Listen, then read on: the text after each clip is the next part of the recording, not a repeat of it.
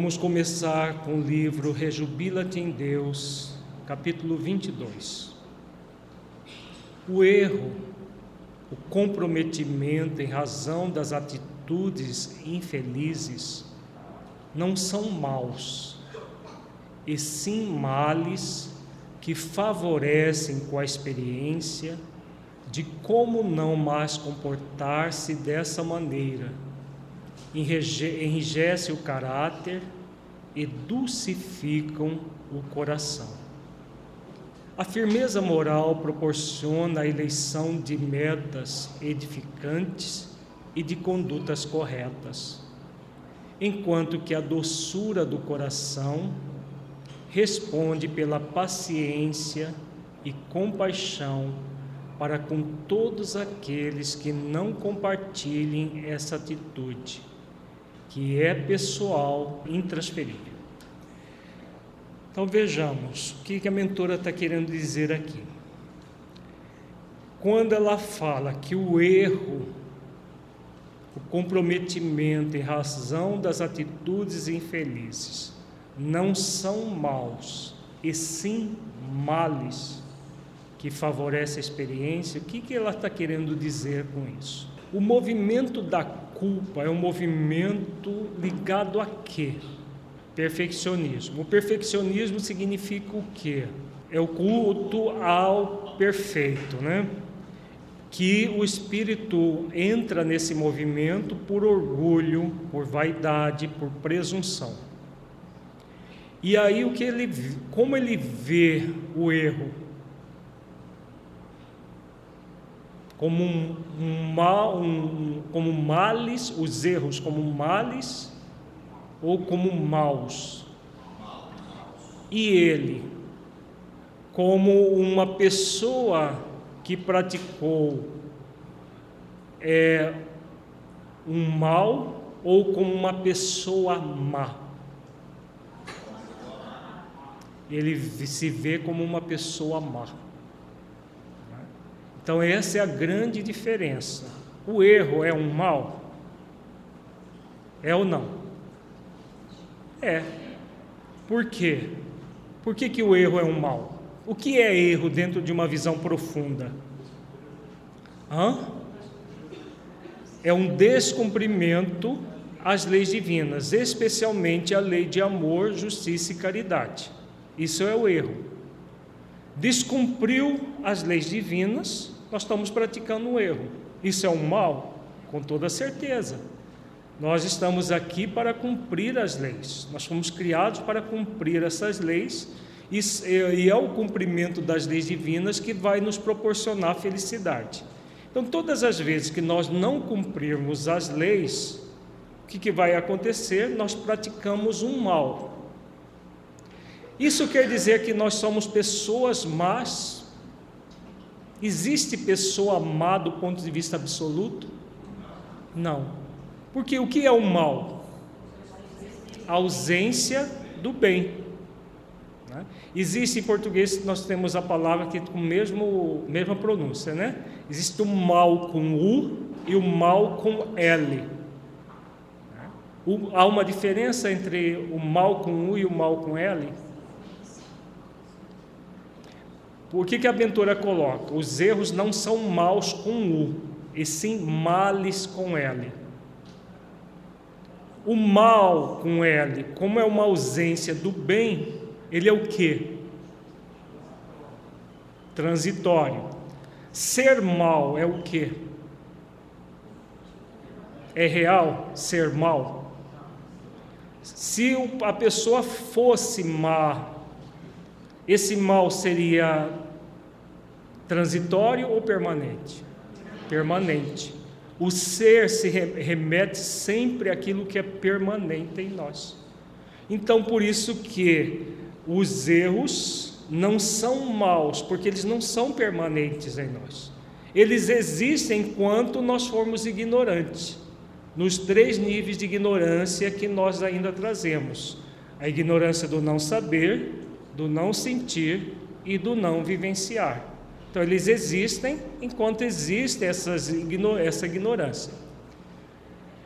Por isso, ele, ele é apenas um mal com L. Né? Os erros são males, porque são uma tentativa de contrariar as leis divinas. E todas as vezes que nós tentamos contrariar as leis divinas, nós criamos esse mal para nós mesmos. Para quê? Para que nós retornemos ao bem. Somente isso. Então, quando nós vemos assim o erro como males, fruto da ignorância do espírito, seja do, dos, de qualquer nível de ignorância, do não saber, do não sentir ou do não vivenciar, ver, vê-lo assim, o que, que, nós, o que, que muda em nós? Muda alguma coisa ou muita coisa? Muita coisa. Por quê? Porque a diferença entre se ver aprendiz e se ver como uma pessoa execrável, má, que merece sofrer. O aprendiz merece sofrer? Ele merece o quê? Aprender. Por mais óbvio que seja, o que aquele aprendiz merece? Aprender. Né? E como que se aprende? Acertando e errando, e quando erra, assume com coragem a reparação do erro. Só isso. Não é simples? Por que, que nós complicamos tanto? Né? Nós complicamos porque nós vemos os erros como maus.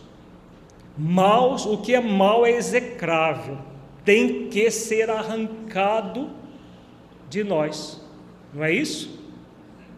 Nós queremos arrancar o mal de nós, o mal com o, esse não posso ser assim. Aí o que, que eu faço? Entro no que?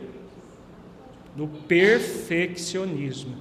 Eu quero, porque quero, a ferro e fogo, ser perfeito.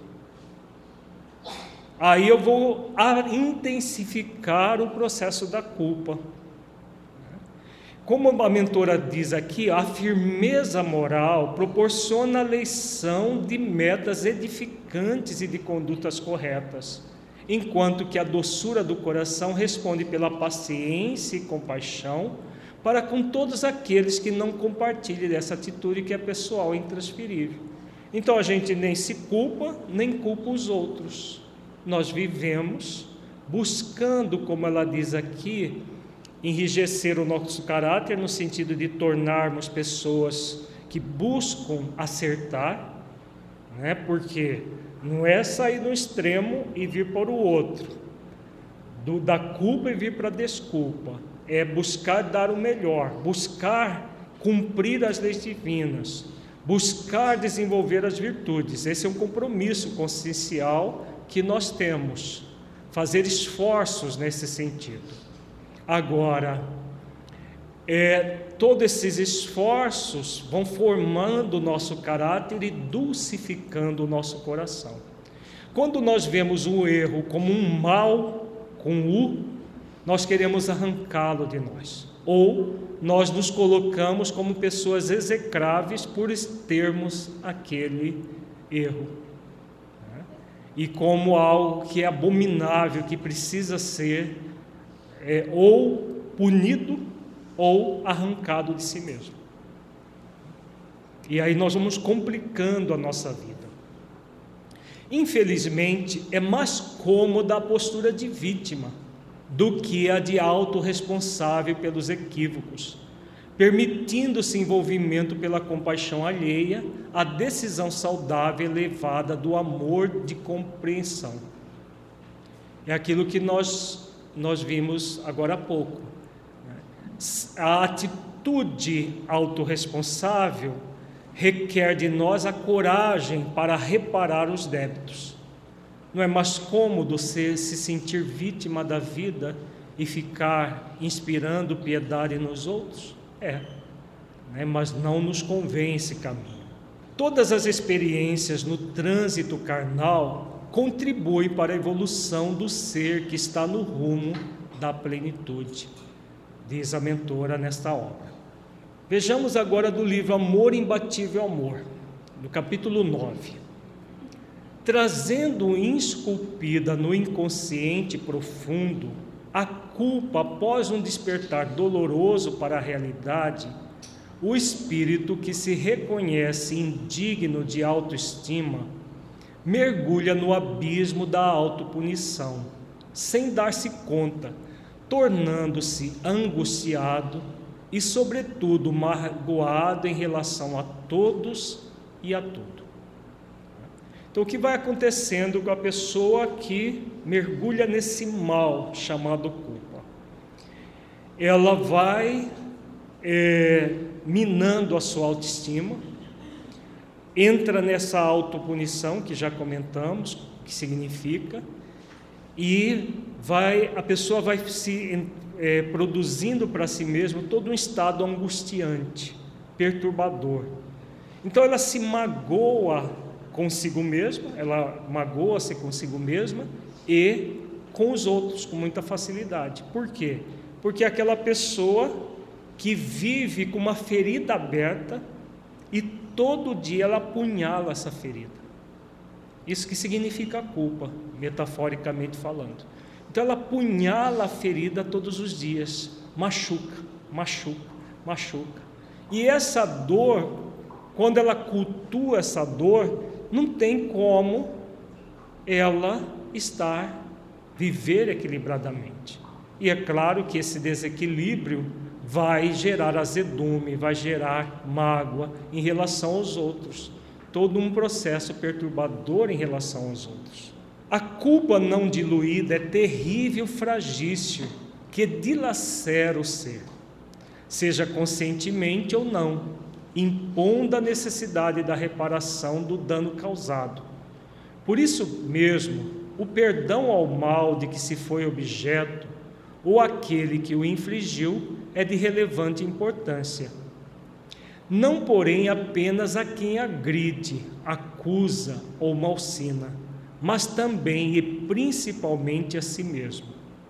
É indispensável que o indivíduo se permita o direito do erro, considerando, entretanto, o dever da reparação, mediante cujo esforço supera o constrangimento que a consciência do equívoco lhe impõe.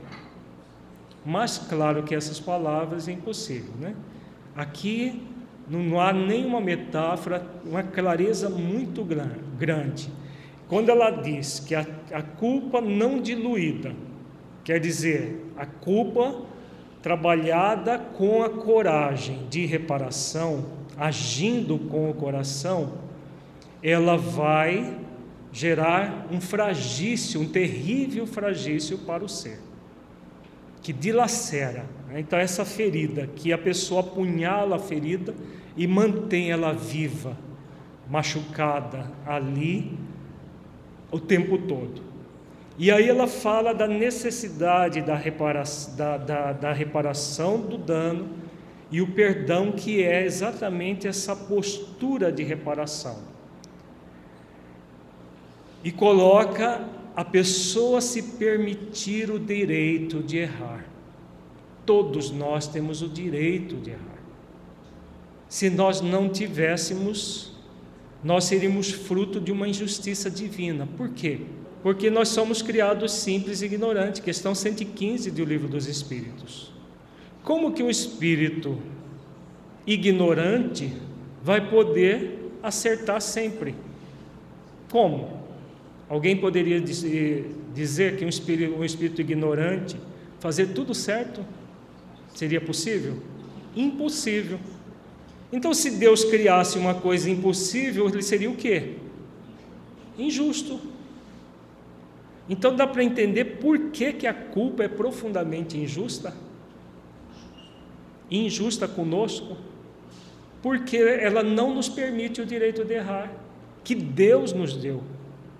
Se Deus nos criou simples e ignorantes para que nós evoluíssemos, acerta, errando, acertando até a perfeição relativa, em que ao chegar nela nós não erraremos mais, como é o, a, o nível de evolução que Jesus já possui, se, nós, se isso não fosse permitido a nós, seria injusto. E se nós não nos permitimos o erro, nós é que estamos sendo injustos. Então, o que, que acontece? Um mecanismo é, muito grave da pessoa ver a justiça. Ela vê a justiça divina como punitiva e ela não é. Ela é educativa e reeducativa. Quando ela não se permite errar, ela está querendo fazer aquilo que Deus não faz, num movimento de onipotência, prepotência consigo mesmo. Por isso que a origem de tudo isso é orgulho. O espírito não conseguindo se conectar profundamente com Deus, o que, que ele faz consigo mesmo? Ele traça regras para ele mesmo, contrariando as leis divinas, com ele mesmo.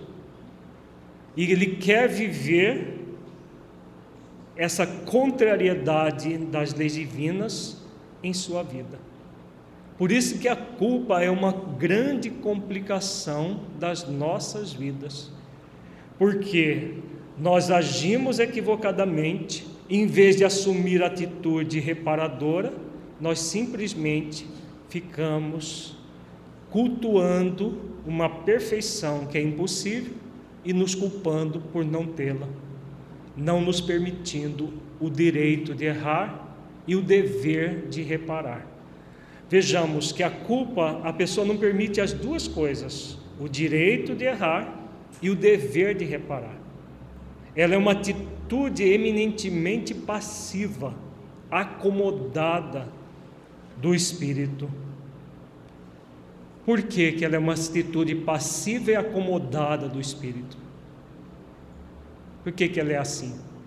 Parece que ela é tão ativa, né? Porque a pessoa vive se punindo o tempo todo. É atividade isso? Do ponto de vista consciencial profundo? Hã? Por que, que não é uma atividade do ponto de vista do consciencial profundo? Porque é uma atitude egóica. E o ego trabalha bastante, não trabalha? Trabalha? Podemos dizer que o ego trabalha bastante? O que é trabalho lá no livro dos Espíritos? Toda e qualquer ocupação útil. A culpa é uma ocupação útil? Então podemos dizer que o ego trabalha? O ego se movimenta contra ele mesmo. Dá para entender isso, gente? Então, quando a pessoa se movimenta nessa culpa, Parece que é um processo ativo. Por isso, a, a, aquela lucidez que a mentora coloca no texto que nós vimos anteriormente. É uma aparente lucidez, porque a pessoa está ali, ela está se punindo, e a punição é o mecanismo que ela vai reparar os débitos. Pura ilusão esse movimento. Como ele é puro ilusório, a pessoa gasta energia em esforços vãos. Gastar energia em esforço vão é lúcido? Não, totalmente ilúcido, totalmente ilógico. Mas por que, que a pessoa faz isso? Preguiça moral. Por quê? É, por mais pseudoativo que seja esse movimento, ele é mais cômodo, é mais fácil. O movimento ativo de reparação requer muita reflexão, muita sintonia com as leis divinas, todo um esforço para sintonizar com as leis, sintonizar com Deus, sintonizar consigo mesmo em essência, desenvolver virtudes. Isso é trabalhoso.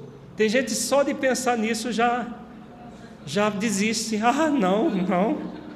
A culpa é muito melhor. Eu vou ficar aqui porque um dia eu me livro dela. Você só vai se livrar nesse movimento proativo, essencialmente proativo, não no movimento egóico, que é vão em si mesmo, é um movimento em vão, totalmente desnecessário. Faz sentido, gente?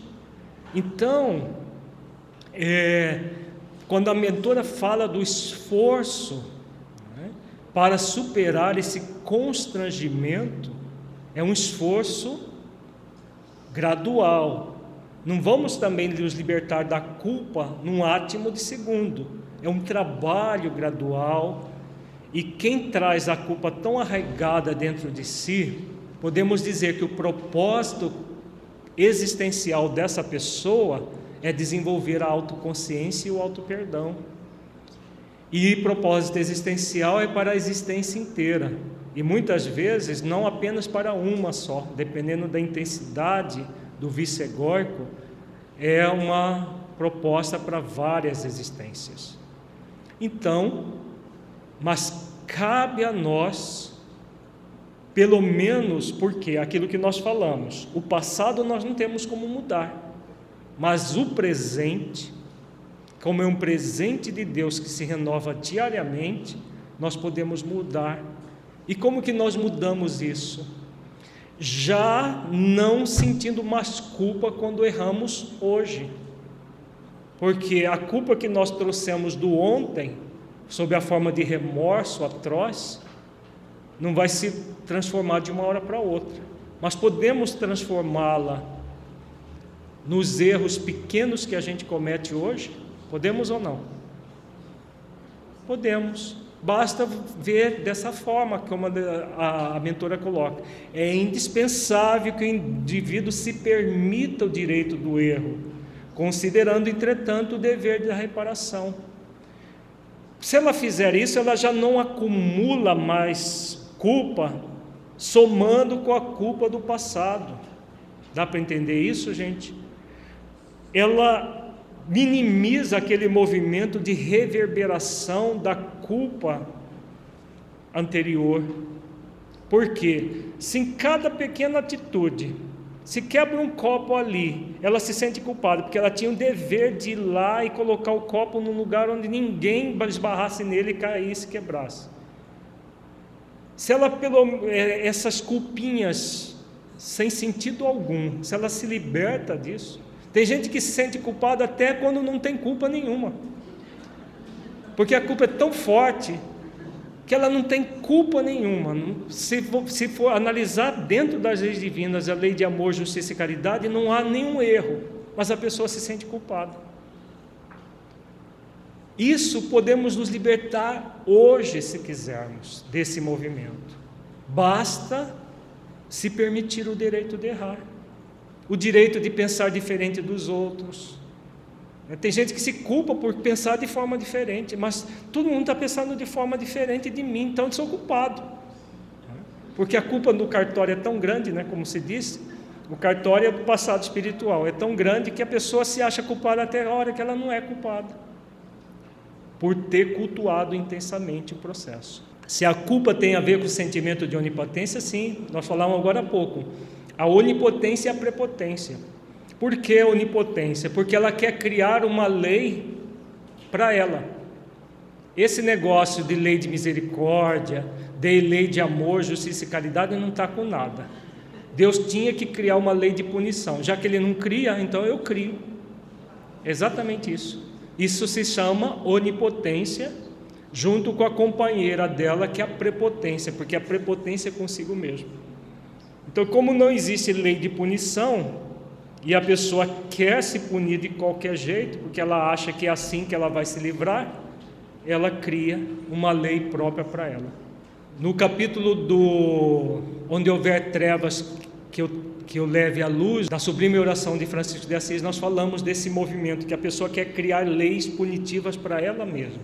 Não se trata de uma atitude permissiva para novos equívocos, e sim de um direito do, de ser humano, que é de lograr sucesso ou desacerto nos empreendimentos que se permite, aprendendo mediante a experimentação, que nem sempre se faz coroar de êxito. Não obstante, quando se tem consciência do gravame com habilidade e interesse, é possível transformá-lo em bênção, porquanto através dele se aprende como não mais agir. Então vejamos, a mentora não está propondo que nós nos desculpemos. Né? Então existe culpa numa ponta, desculpa numa outra ponta. Ela não está dizendo que nós devemos ser permissivos. Ah, Joana de Anjos falou que a gente pode errar, então vamos soltar a franga, os erros, fazer tudo o que nós temos direito. Joana de Anjos que falou. Tem gente que só lê aquele parágrafo anterior, né, de propósito, e deixa o, o seguinte de lado.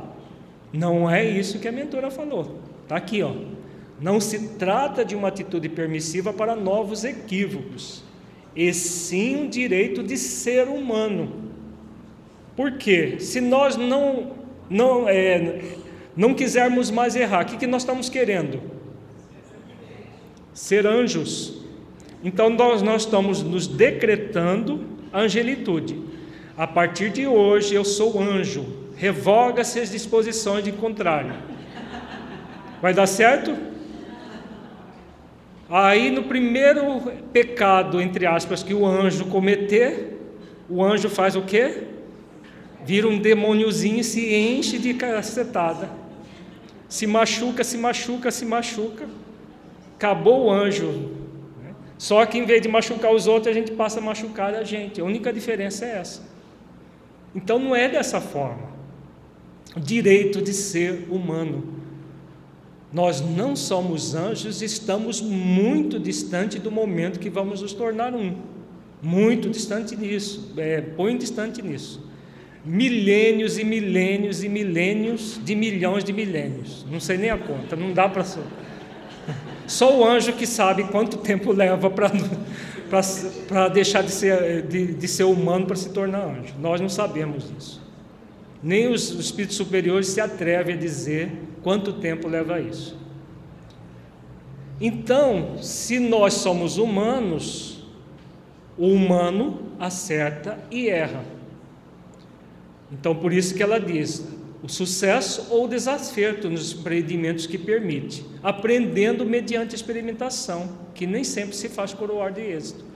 Então, o que, que nós devemos consciencialmente? Quando vamos realizar uma ação, nós partindo por. A pessoa que se culpa e cultua o perfeccionismo, o que, que ela quer? Ela não quer errar. Parece a mesma coisa, mas não é. Por que, que ela não quer errar? Porque todo erro vem uma punição. Como ela já está cansada da punição, porque punição não cansa, não machuca, ela, não, ela quer evitar o erro, porque ela sabe que depois do erro vem uma cacetada bem dada, que ela mesma se dá.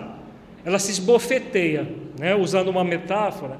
Depois de cada erro, ela se enche de bofete. E aí, como ela não quer se esbofetear, ela fica pisando em ovos para quê? Para não errar. A pessoa que se desculpa, como que ela age? Veja, o, a, o, o culpismo é um movimento de exigência para não errar. E o desculpismo? É uma negligência. Ela, ah, errar é humano mesmo, então eu posso fazer de qualquer jeito, se eu errar é humano. É assim que a mentora está propondo?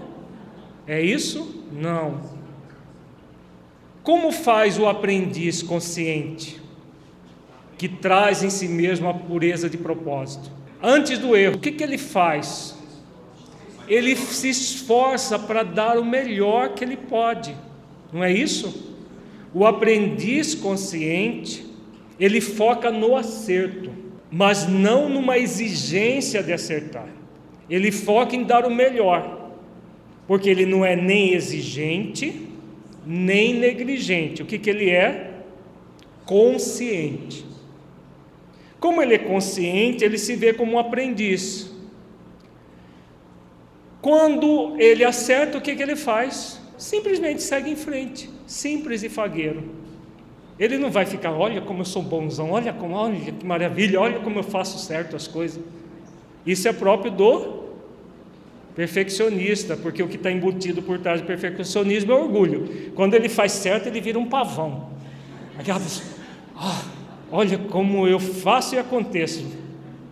Ele é o pavão quando acerta, e quando erra, é um burrinho com, a, com o rabo entre as pernas, todo lá jururu, se jogando no, e se joga no abismo ainda, e se esbofeteia por ter caído. Esse, essa dualidade que acontece no perfeccionista. No aprendiz, ele simplesmente acerta e segue em frente. Quando ele erra, como o foco dele é o acerto, qual é a atitude, do aprendi, a atitude acertada do aprendiz da vida quando erra? Aprender com o erro e repará-lo. Não é simples? Errou, qual é o problema? Eu busquei dar o melhor, mas como eu trago muita ignorância em mim, do não saber, do não sentir e do não vivenciar, eu errei. O que, que eu posso fazer agora? Aprender com esse erro e repará-lo. Fazer isso quantas vezes forem necessárias. É muito simples no nível é, cognitivo, não é? No nível do sentimento não é tão simples assim. Por quê?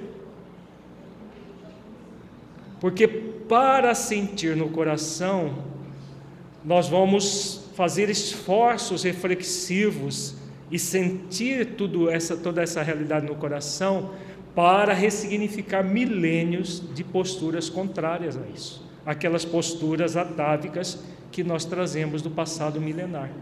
Por isso que é fácil de entender e muito trabalhoso de sentir no coração. A simplicidade do processo. Errou, pronto. Aprende com o erro e busca repará-lo. É isso que Jesus ensinava. Né? Quando ele encontrava alguém em erro, chamado pecado à época, o que, que ele falava? Eu não te condeno. Foi isso que ele falou para a mulher adúltera? Né? Alguém te condenou? Não, Senhor. Eu também não te condeno, porque o amor não condena. Né? Vá e não tornes a pecar na próxima vez. Né? Não torne a repetir o mesmo erro da mesma forma. Ele disse para a mulher adúltera nunca mais errar. Ele estaria de decretando para ela uma perfeição que ela não podia ter, não é verdade? Mas o que, que ele estava orientando? Que ela fosse, refletisse sobre aquele erro, aprendesse com ele, buscasse repará-lo com o marido traído e, e perante a própria consciência e seguisse em frente. É isso que ele propôs de uma forma é, muito significativa. A pergunta da internet: se o aprendiz foca, ele não é, foca no aprendizado? Sim, Agora, ele foca em dar o melhor que ele pode, e isso é focar no acerto, em atitudes acertadas, vamos dizer assim. Quando ele erra, o foco dele é no aprendizado em relação ao erro, porque a única atitude positiva, proativa, frente ao erro que alguém pode cometer, qual é? Aprender com ele. Então, esse, o aprendiz ele vai sempre focar em dar o melhor que ele pode, buscando acertar, admitindo que nesse movimento ele pode errar, e ao errar, ele pode aprender e reparar, sempre, quantas vezes forem necessárias. Isso é a essência do aprendiz e do direito de errar. Não sendo assim conduzida, a ação tome algum tipo de processo perturbador, como de natureza angustiante, que já comentamos. A óptica do, do paciente angustiado é distorcida em relação à realidade, porque as suas lentes estão embaçadas pelas manchas morais dos prejuízos causados a outras vidas, tanto quanto em razão das injunções dolorosas a que se sentiu relegado. Então a culpa é extremamente angustiante, perturbadora. Então quando a pessoa é, entra nesse mecanismo culposo, o que, que ela vai fazer? Ela cria essa realidade angustiante e como a passa a ver a realidade de uma forma embaçada, motivada pelas manchas morais dos prejuízos causados a outras vidas. Vejamos mais uma questão nociva da culpa. Se eu vejo a realidade de uma forma distorcida, Eu posso reparar alguma coisa? Se eu estou vendo essa realidade de forma embaçada, distorcida pelas minhas manchas morais? Não. Eu fico lá perturbado, embaçado naquela realidade. É angustiante, perturbadora. Somente através do esforço bem direcionado em favor do reequilíbrio e utilizando-se de terapia específica, é que se torna possível a libertação do estertor da angústia, restabelecendo o comportamento saudável, recuperando os objetivos existenciais perdidos em razão do estabelecimento de novos programas de vida. Então vejamos aqui, a Bentora coloca vários conceitos importantes. Então ela fala do reequilíbrio. Aquele que se culpa entra num desequilíbrio. E é necessário que haja esse reequilíbrio, utilizando-se de terapia específica. Tem casos de culpa tão arraigada que só uma psicoterapia bem aplicada, transpessoal, consciencial, que pode auxiliar. Outros casos não tão arraigados, a autoterapia é suficiente. Esse trabalho de autoconhecimento e autotransformação, como vimos trabalhando nos seminários do projeto Espiritizar. O objetivo é a libertação dessa angústia, restabelecendo o comportamento saudável. Aí ela fala dos objetivos existenciais, a mesma coisa que propósito existencial. Então, os, os propó o propósito existencial da pessoa e os objetivos existenciais que se manifestam nas circunstâncias. Quem estava no seminário de 15 dias atrás sabe bem a diferença. O circunstancial são as situações que ocorrem na vida. O existencial diz respeito a nós, espírito imortal, para a eternidade. Então, esses objetivos existenciais é o direcionamento para a reparação que se perde quando nós estamos no movimento angustiante da culpa. Quanto mais a pessoa está no movimento de autopunição, mais dificuldade ela vai ter de perdoar ao outro, sim, sem sombra de dúvida. Porque o perdão ao outro será sempre consequência ao auto-perdão. Muitas vezes a pessoa pensa que perdoa o outro e não se perdoa, ela só pensa, parece, mas não é. Acostumado à rejeição e somando sempre os valores negativos que defronta pela jornada, o indivíduo enfermo estabelece o falso conceito da irreversibilidade do processo, negando-se o direito de ser feliz. Felicidade essa que lhe parece utópica. Então, uma das consequências da culpa, a negação do direito de ser feliz. Veja bem, uma pessoa que se decreta a, auto, a autocondenação e a autopunição, porque se julgou errada, o que o pecadora, o que, que ela faz? Ela caça para si mesma o direito de ser feliz. E aí, a, como diz a mentora, a felicidade passa a ser utópica. Não, esse negócio de felicidade as pessoas falam muito, mas ela não existe. Né? E ela se auto-engana e se auto-justifica porque ela é infeliz, porque todo mundo é. Ah, o pessoal que fala que é feliz, é, estão tudo mentindo. É uma utopia. Se numa uma situação que ela pode ser feliz, ela se boicota, ela nem se permite o direito. Então, é, é, é, é um boicote ligado não propriamente à felicidade, mas ao processo da própria punição. Quem merece ser punido não merece nem momentos de alegria, quanto mais ser feliz. É isso que acontece.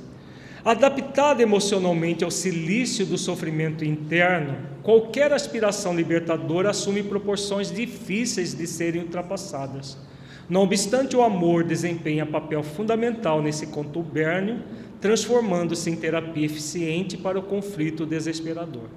Então a pessoa entra nesse autocilício, nessa autofragelação, que é o processo autopunitivo. Então qualquer aspiração libertadora, ela, ela vê como utópica, como muito difícil. E na verdade não é difícil, ele é trabalhoso. E como que, por que, que é trabalhoso? Porque o amor é a virtude a ser desenvolvida que vai conduzir todas as demais virtudes que, que vão transmutar o processo que a pessoa não se dispõe. O amor preenche qualquer vazio existencial por despertar emoções inusitadas capazes de alterar a estrutura do ser. Então, tudo começa na lei de amor e na virtude do amor. Como diz o nosso Honório, a, a lei é o mar e a virtude a onda nesse mar. Então, todos nós temos um compromisso de cumprir a lei de amor, a começar por nós mesmos. Quando nós cumprimos essa lei, exercitando a virtude do amor, nós vamos superar qualquer vazio, qualquer sentimento de culpa, qualquer processo angustiante em nós mesmos, pelo esforço que estamos fazendo. Quando asfixiado, continua vibrando até o momento em que rompe como força motriz indispensável ao crescimento interior que faculta amadurecimento e visão correta das metas a serem alcançadas. Então, fundamentalmente, para que nós nos libertemos da culpa, entra aí outra virtude, o alto amor, né? que mesmo quando é bloqueado, quando é vilipendiado em nós, cedo ou tarde, como diz a mentora, ele rompe como força motriz. Por que, que o amor sempre vai romper como força motriz? A pessoa pode ficar, porque o movimento da culpa é um movimento de autodesamor profundo. Ela fica lá reprimindo o amor, reprimindo, reprimindo, reprimindo, porque ela quer sofrer as consequências do que ela fez, achando que esse mecanismo é libertador, como nós vimos, né? Mas por que que ele vai romper cedo ou tarde com qualquer pessoa? Porque nós somos imagem e semelhança de Deus, criado à sua imagem e semelhança, não está lá no livro de Gênesis da Bíblia? E o que, que significa imagem e semelhança de Deus? Que nós trazemos em latência os atributos divinos. E o atributo divino do amor é um atributo que, na verdade, comanda todos os demais atributos divinos. Se Deus é amor, é possível nós matarmos o amor em nós? Impossível. Porque Deus é onipotente, onisciente, onipresente, nós não temos o poder de matar o amor em nós. Nós podemos é, bloqueá-lo, reprimi-lo. Enquanto estivermos cultuando a culpa, nós bloquearemos o nosso amor. Mas cedo ou tarde ele vai irromper, como diz a mentora aqui. O esforço pessoal, no entanto, é fator, preponderante para o sucesso da busca da saúde psicológica. Novamente, a mentora fala do esforço. Né? Esforço é a virtude que transmuta a preguiça moral esforço, disciplina. Toda fixação que se torna monoideísta, eliminando a polivalência dos inúmeros fenômenos que fazem parte do mecanismo da evolução, transforma-se em transtorno do comportamento, que conduz a patologias variadas, dentre as quais a amargura que se expressa como força autopunitiva, mecanismo psicótico maníaco depressivo que não cuidado no devido tempo sempre culmina em mal de consequências irreversíveis. Aqui a mentora coloca algumas consequências do, de não se trabalhar a culpa. Cedo ou tarde, ela vai adoecendo o psiquismo do ser, que não se permite trabalhar em função da reparação real, e aí essa força autopunitiva pode conduzir a doenças de ordem emocional, como a, a, chamada antigamente psicose maníaca depressiva, que nada mais é do que o transtorno bipolar, em que a pessoa alterna depressão e euforia. as, as depressões, as síndromes do pânico, são várias as doenças que nós podemos desenvolver se nós não trabalharmos esses movimentos ligados à culpa. Vejamos agora no, do, do, do mesmo livro, Amor Imbatível Amor, capítulo 5. Somos de parecer que o sentido, o objetivo, o essencial é a autossuperação das paixões, a autoiluminação para bem discernir o que se deve e se pode fazer para harmonizar-se em si mesmo em relação ao seu próximo e ao grupo social no qual se encontra, bem como a vida, a natureza, Deus. Aqui a mentora está falando de, de, de processos que nós somos convidados a realizar para superar a ansiedade de consciência e o movimento da culpa. Então, superar as paixões, que são os sentimentos egóicos, mesma coisa, autoiluminação para bem discernir o que se deve e se pode fazer. Nós já, de uma certa forma, que estamos estudando as leis divinas, principalmente a lei de amor, justiça e caridade, sabemos discernir o que é certo, o que é errado dentro das leis divinas.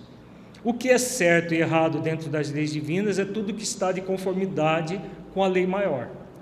Aquilo que é amoroso, que é justo, que é caridoso, estará sempre certo. O que é desamoroso, injusto e descaridoso estará sempre errado. Qual é o parâmetro para isso?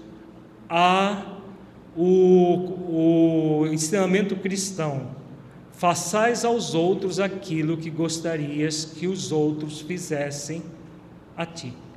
Então, quando nós fazemos aos outros aquilo que gostaríamos que fosse feito a nós é aquilo que se deve e se pode fazer. Tudo que nós não gostaríamos que os outros fizessem conosco é algo que nós não devemos fazer. Né? Em termos de poder, nós até podemos, pela lei de liberdade, mas não devemos. Então, nós já sabemos o que está de acordo com a lei divina, aquilo que é contrário à lei divina. Quando nós agimos fazendo esforços para amar e cumprir as leis divinas, e mesmo assim erramos, nós aprendemos com o erro e, e reparamos tranquilamente.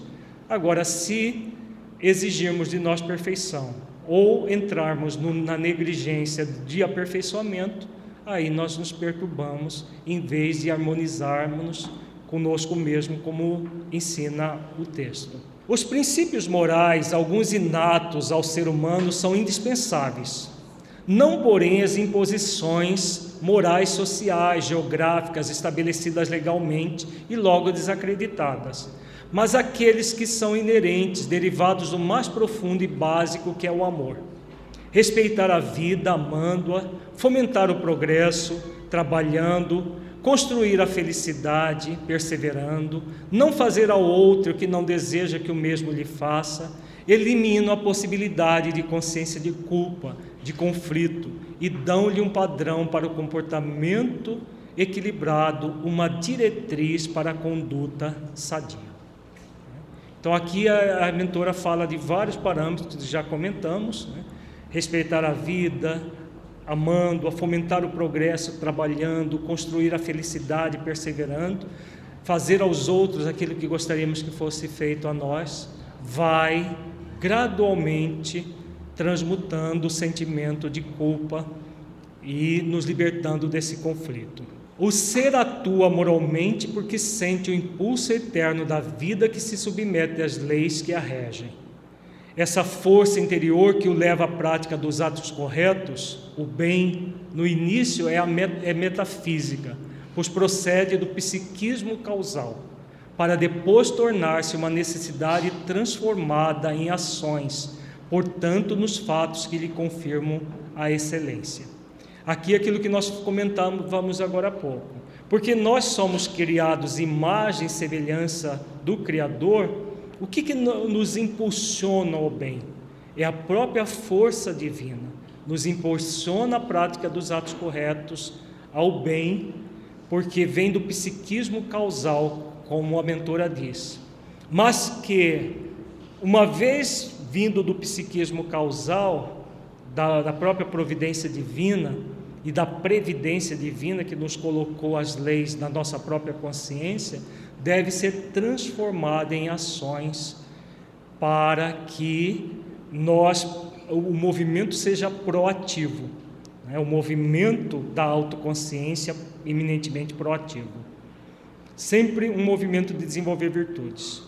Quando escasseiam esses princípios na mente e na emoção, o indivíduo desestruturado enferma, e a mais eficaz solução é o amor-terapia, impulsionando a permitir que desabroche os sentimentos de fraternidade, de solidariedade, de perdão, de alta entrega, assim aparecendo significados para continuar-se a viver. Então, todo o movimento da criatura que, com base no amor, em vez de adoecer, ela foca o mecanismo reparador, se entregando ao bem, ao bom, ao belo. Porque se a pessoa adoece, o que, que acontece com ela? Adoece do corpo e da mente. O mecanismo autopunitivo vai, vai chegar nesse, nessa situação. Né? O que, que vai acontecer com ela? Ela se torna uma necessitada de auxílio, de ajuda. Não é? E isso transmuta algum erro do passado? Por isso que a culpa é um péssimo, uma péssima questão para todos nós. Se isso agravaria, claro, porque na verdade todo o mal que advier de não termos feito o bem é o mal, não é? É o que está lá na questão 642 do Livro dos Espíritos, que fala que o nosso compromisso consciencial é realizar o bem no limite das forças porque nós vamos responder por todo o mal que advier de não termos feito o bem. Então, são duas coisas que a pessoa faz: o mal para si mesma e o bem que ela deixa de fazer ao próximo por estar mal com ela mesma, vai, passa a ser um mal que vai para a conta da vida dela. Não apenas o mal que ela fez, porque ela também faz o mal ao outro, deixando de fazer o bem como deveria ter feito. Tá? Então é muito séria a questão. Uma, uma pessoa que adoece de Alzheimer, como que fica o desafio para o futuro? O futuro, sempre pela lei de misericórdia, é, é Deus nos trazer ao corpo quantas vezes forem necessárias até que nós nos amemos. Né? Esse é o futuro de todos nós. Agora, cada caso é um caso que vai pedir de nós é, toda uma proposta renovadora. A, a dificuldade de, de, identificar a culpa seria a mente embaçada quando iniciamos o mergulho interior. Na verdade, a dificuldade não é de identificar a culpa, porque a pessoa que se culpa sabe nitidamente que ela se culpa. Ela pode ter de identificar, é, de dificuldade de identificar as causas dessa culpa. Mas as causas, principalmente as causas anteriores de outras existências, não precisam ser identificadas. O que é necessário identificar no tempo presente a postura dela para que ela ressignifique.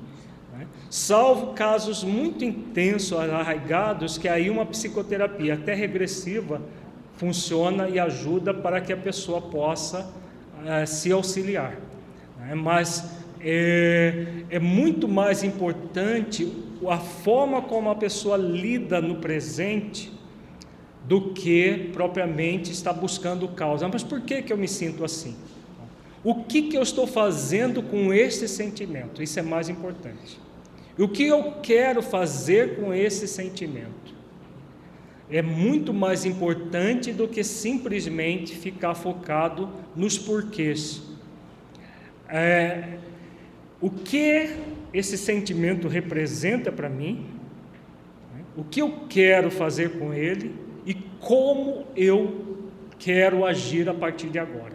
Isso que é, são as perguntas mais importantes e significativas quando se trata de culpa. E não por que, que eu me sinto assim. Existem razões. Essas razões quase sempre estão no passado espiritual ou na sua infância. Mas o mais importante é a forma como você vê tudo isso e como que você vai trabalhar tudo isso. Aqui nós vamos focar a questão da desculpa. Nós já falamos um pouco da, da desculpa, mas o que significa o movimento?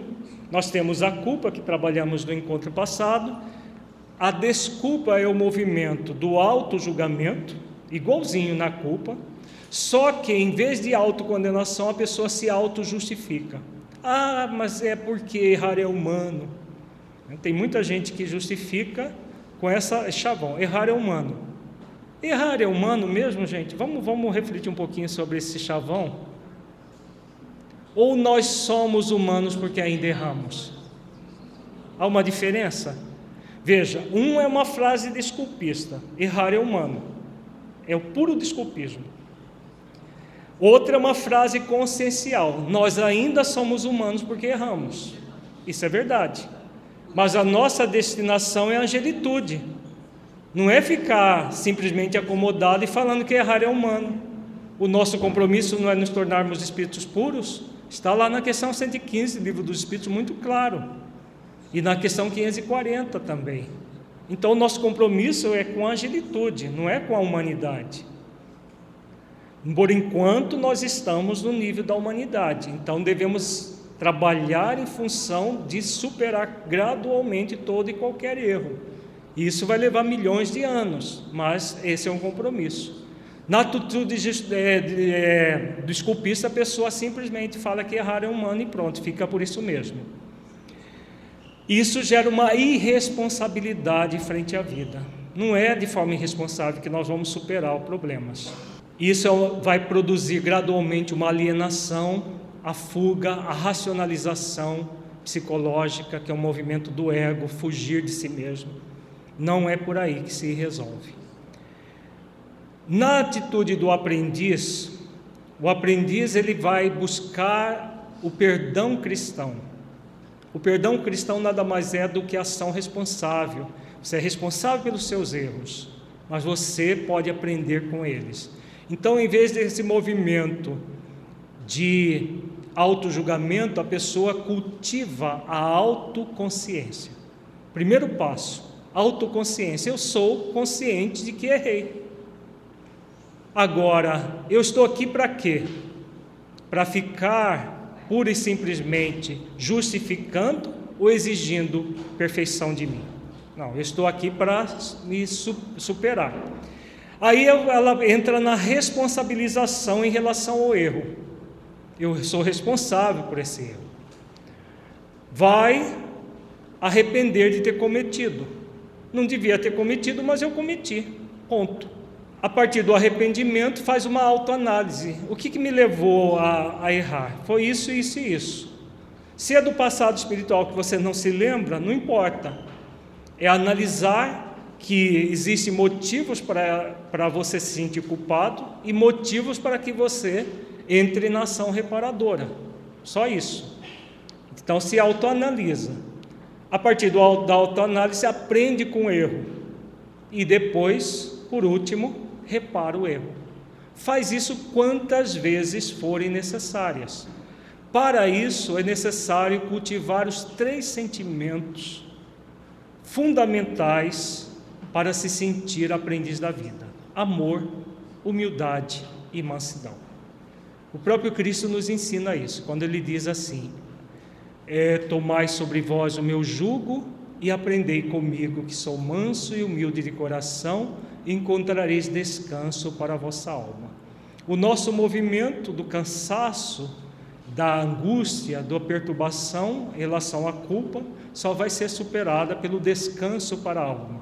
E o descanso é feito pelo jugo do amor, pela mansidão e pela humildade que nos produz o sentimento de aprendiz e como aprendizes nós seguimos em frente. Então, no aprendizado, resumindo tudo, nós temos três tipos de opções: a leviandade, a rigidez. Na leviandade, a pessoa tem o um movimento de, ao realizar diversas ações diante da vida, não se importa se comete erros, desculpando-se, sem pensar nas consequências produz uma pseudo-autoconfiança. A pessoa leviana está nem aí. Se eu errar bem, errar é humano mesmo e fica naquilo. A rigidez é um movimento perfeccionista. Ao realizar diversas ações diante da vida, está sempre pensando em não errar, culpando-se intensamente quando erra, produz insegurança. E o aprendiz. Não uma pureza de propósitos, o aprendiz, ao realizar as diversas ações diante da vida, busca acertar, dando o melhor de si, admitindo a possibilidade de errar e aprender com os erros para depois repará-los. Isso gera uma profunda autoconfiança. A confiança em si mesmo, confiança na vida, confiança em Deus. Então, diante do aprendizado, nós temos dois movimentos: a recusa em aprender, que é a negligência, movido pela rebeldia em querer permanecer ignorante, e a exigência para não errar, que é o movimento perfeccionista, movido pelo orgulho. Então, a pessoa orgulhosa quer a perfeição por autodecreto, então exige não, ser, não errar mais. E a outra negligencia o aprendizado e a possibilidade de acerto. Tá? E esses dois movimentos eles transitam um com, uns com, com o outro como um pêndulo de um relógio muitas vezes. Muitas vezes a, a pessoa negligencia aquilo que já pode fazer, outra coisa, ela, outra hora ela exige a perfeição que ainda não pode ter. Vamos fazer agora a nossa avaliação reflexiva. Feche os olhos, entre em contato com você mesmo em essência, buscando sentir o conteúdo estudado neste encontro.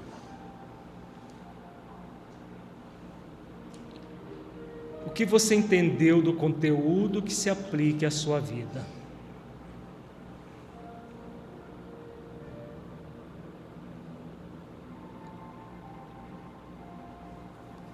O conteúdo estudado mudou a forma como você entende o erro? Caso positivo, que mudança foi essa?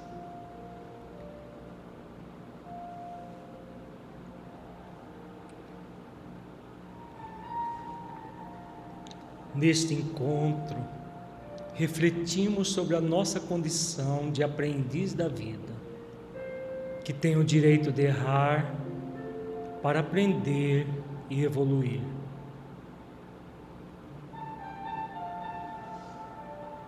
Busque sentir essa realidade dentro de si.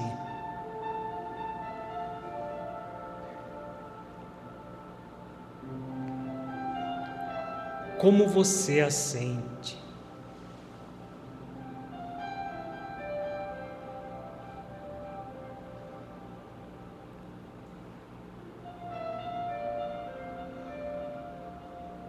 Como é realizar esforços para ser um aprendiz que aprende com os acertos e também com os erros. Como é isso para você?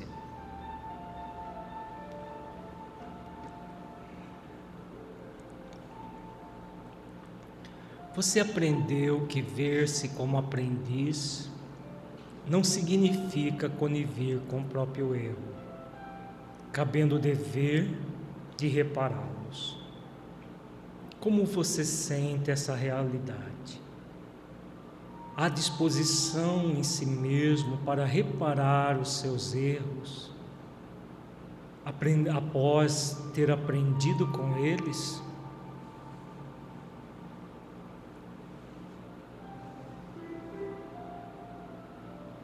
Como você sente a sua vida aplicando o conteúdo estudado? Você sente que ele pode melhorar a sua vida em sua busca de autotransformação e nas suas atividades na prática do bem?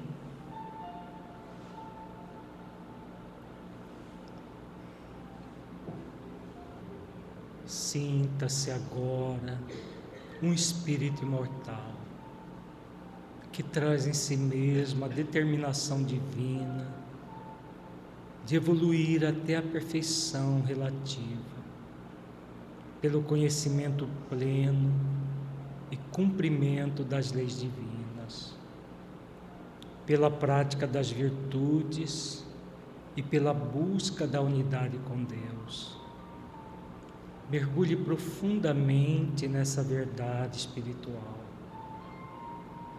Sinta, Veja se desenvolvendo todas as virtudes essenciais da vida ao longo do tempo, libertando-se de todo e qualquer vestígios da culpa, da autopunição, buscando o poder real em si mesmo, como aprendiz da vida, sentindo as possibilidades que se abrem para você em virtude do desenvolvimento de suas potencialidades.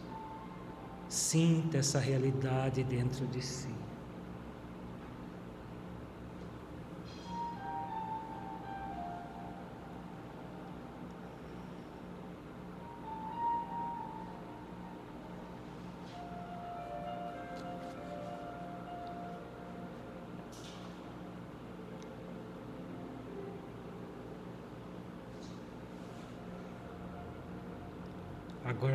Gradualmente, vamos retornando ao nosso estado de vigília, trazendo fixada na mente, no coração, essas reflexões para a libertação do sentimento de culpa por meio da autoconsciência e do auto-perdão.